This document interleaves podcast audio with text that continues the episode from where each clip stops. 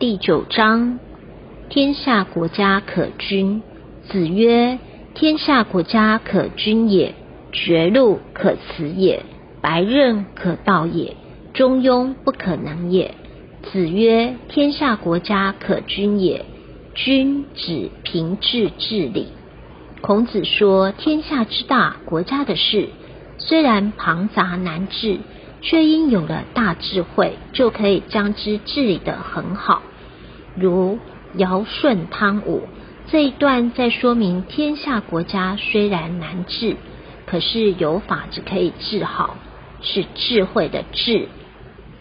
绝路可辞也，很有地位、钱财的人能舍弃一切高官厚禄，这不是有高大志向的人是做不到的。例如《七真传》中的马丹阳、孙不二，舍去财产，让他的老师王重阳处理，这是一般人所做不到的。也只有这种仁慈清廉、能看破一切的人才能做到。如果没有高大志向的人，是做不到的。所以荣华富贵等绝路，虽然贵重，然而可持之。指的是人也，白刃可道也，道踏过，白刃利刀虽然可怕，可怕之，是勇也。能够从锐利刀锋上踏过，甚至牺牲性命也无妨，并非一般人做得到的。慷慨捐身易，从容就义难。做事情凭感情的冲动是很容易的，凭理智。则难了。利刀白刃虽然可怕，但只要有勇气，仍然可以去试试看的。唯有中庸之道，虽然看起来极为平常，却是不容易做到的。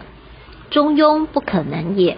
天下国家可君是智也，绝路可辞是仁也，白刃可道是勇也。中庸之道看起来虽然很平淡。很平常，却不容易做到。以颜回的资聪上叹曰：“仰之弥高，专之弥坚，瞻之在前，呼焉在后。”更可见中庸之难行。因凡夫易受气柄袭染、七情六欲的牵制，而无法安身立命，所以孔子叹曰：“中庸不可能也，非道不可能。”乃人之不能此道也，唯有私欲尽尽、天理流行、具备智仁勇的人，才能做到。